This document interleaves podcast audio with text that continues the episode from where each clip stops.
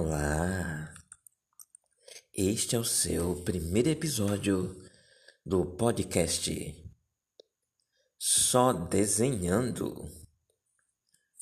Com vocês, Pastor Melquisedeque Lima.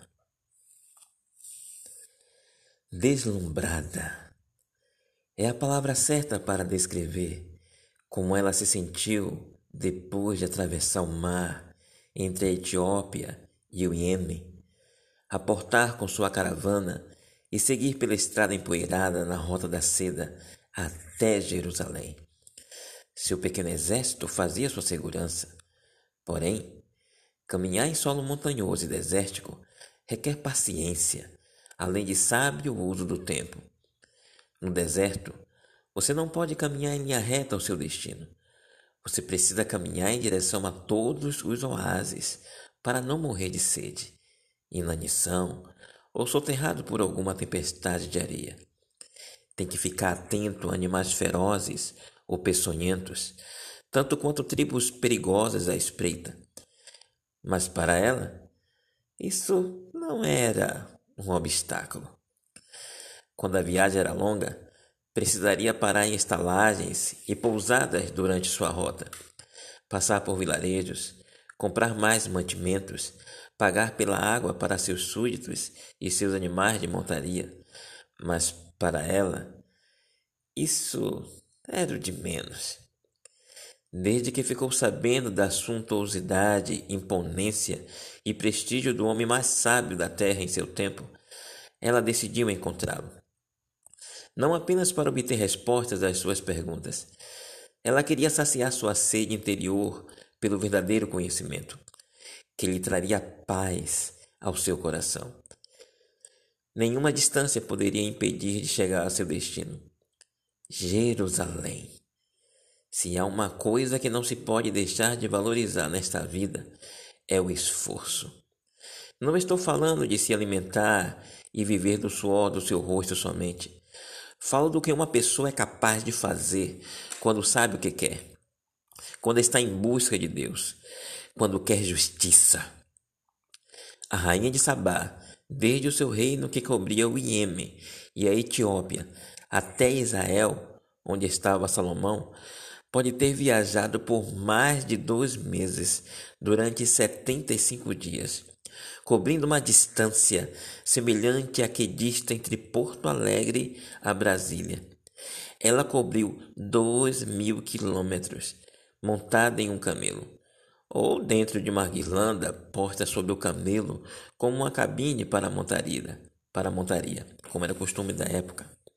O que demonstra que ela não foi só saciar sua curiosidade. Não, não, não, não, não, não. Ela foi atrás do Deus que Salomão cria e o encontrou. Espero que você o busque tanto quanto ela o buscou e o encontre também. Por isso, ao chegar à cidade, ficou tão deslumbrada. Ela não parou apenas com ela não deparou apenas com ouro, joias e pedras arquitetonicamente bem preparadas. Não, não, não, não, não.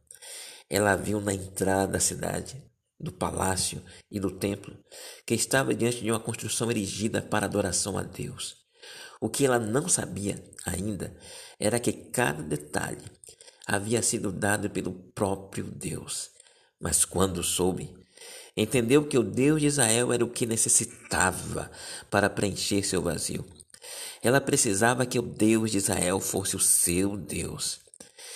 Ela, ali à porta do templo, se encontrou diante da entrada dos portais eternos. O céu era ali. E você?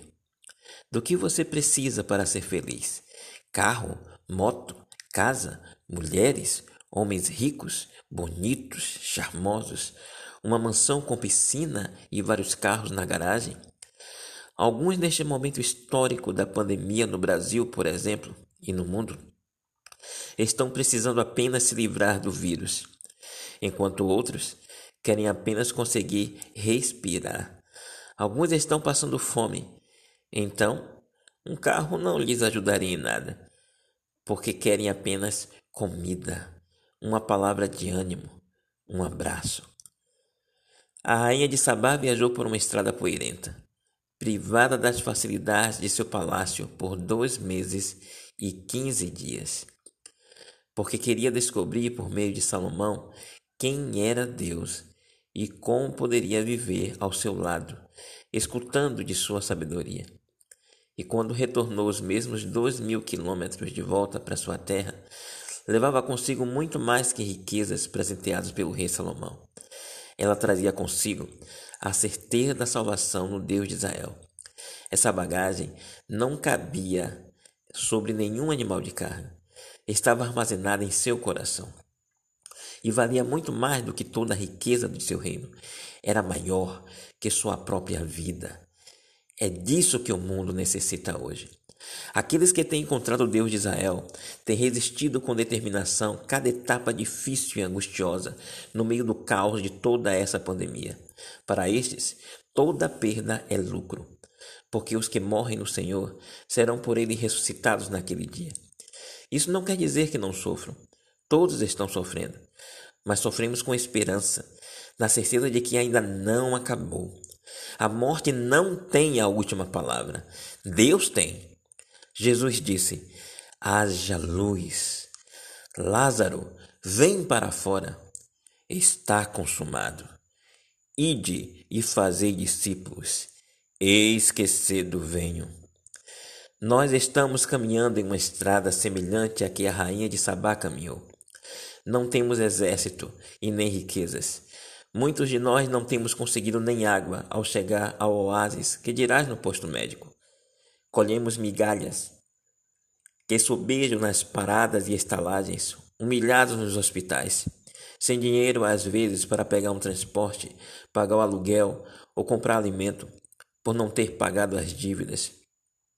Querendo trabalhar, mas sem poder, lutando pela vida, mas se privando de viver com expectativa em cima de uma vacina, mas sem saber quando a tomará. Arrasado quando descobre a morte de mais de 3 mil pessoas em três semanas consecutivas. E o descaso do governo brasileiro. E tudo isso para quê? E até quando? Então lembramos que no final de toda essa caminhada, nossa esperança não ficará frustrada, porque nessa jornada não estamos caminhando para uma cidade que foi destruída duas vezes e nem tem mais um santuário lá em Israel. Não, não, não, não, não. Estamos caminhando por uma estrada cheia de adversidade, doença, morte, desertos, dificuldades, antes de chegar às nuvens, ultrapassarmos a barreira do som e a velocidade do pensamento e passarmos pelo corredor do Órion até avistarmos os portais do céu onde ao serem erguidos contemplaremos a Deus o Pai, Deus o Filho e Deus Espírito Santo, e assim estaremos para sempre com o Senhor. Talvez só neste dia entendamos o quanto valeu a pena, mas hoje é o tempo de não desistirmos e continuar caminhando, mesmo que passe bem mais do que 75 dias e andemos bem mais do que dois mil quilômetros. A distância entre o céu e a terra ainda será menor se dobrarmos nosso joelho no chão e conversarmos com Deus. Bem, este foi nosso primeiro podcast, nosso primeiro episódio, mas seria maravilhoso se fosse o último, caso ao fim dele estivesses ascendendo ao céu ao encontro de Deus. Eu quero que você se imagine chegando aos portais do céu agora. E assim como a rainha de Sabá ficasse deslumbrado, estupefato diante da entrada da casa de Deus. Pense nesta casa como sendo a sua morada pelos próximos anos durante a eternidade. Então, eu pergunto: seu esforço valeu a pena? Então se esforce ainda mais, porque no final de sua jornada, diferente da rainha de Sabá, você não ficará diante de Salomão, você ficará diante daquele que te salvou na cruz e ressuscitou para que você pudesse suplantar sua dor e viver ao seu lado para sempre. Nenhuma distância pode te impedir de chegar ao seu destino. Jerusalém celestial. E aí, o que você me diz? Está disposto a continuar nesta caminhada?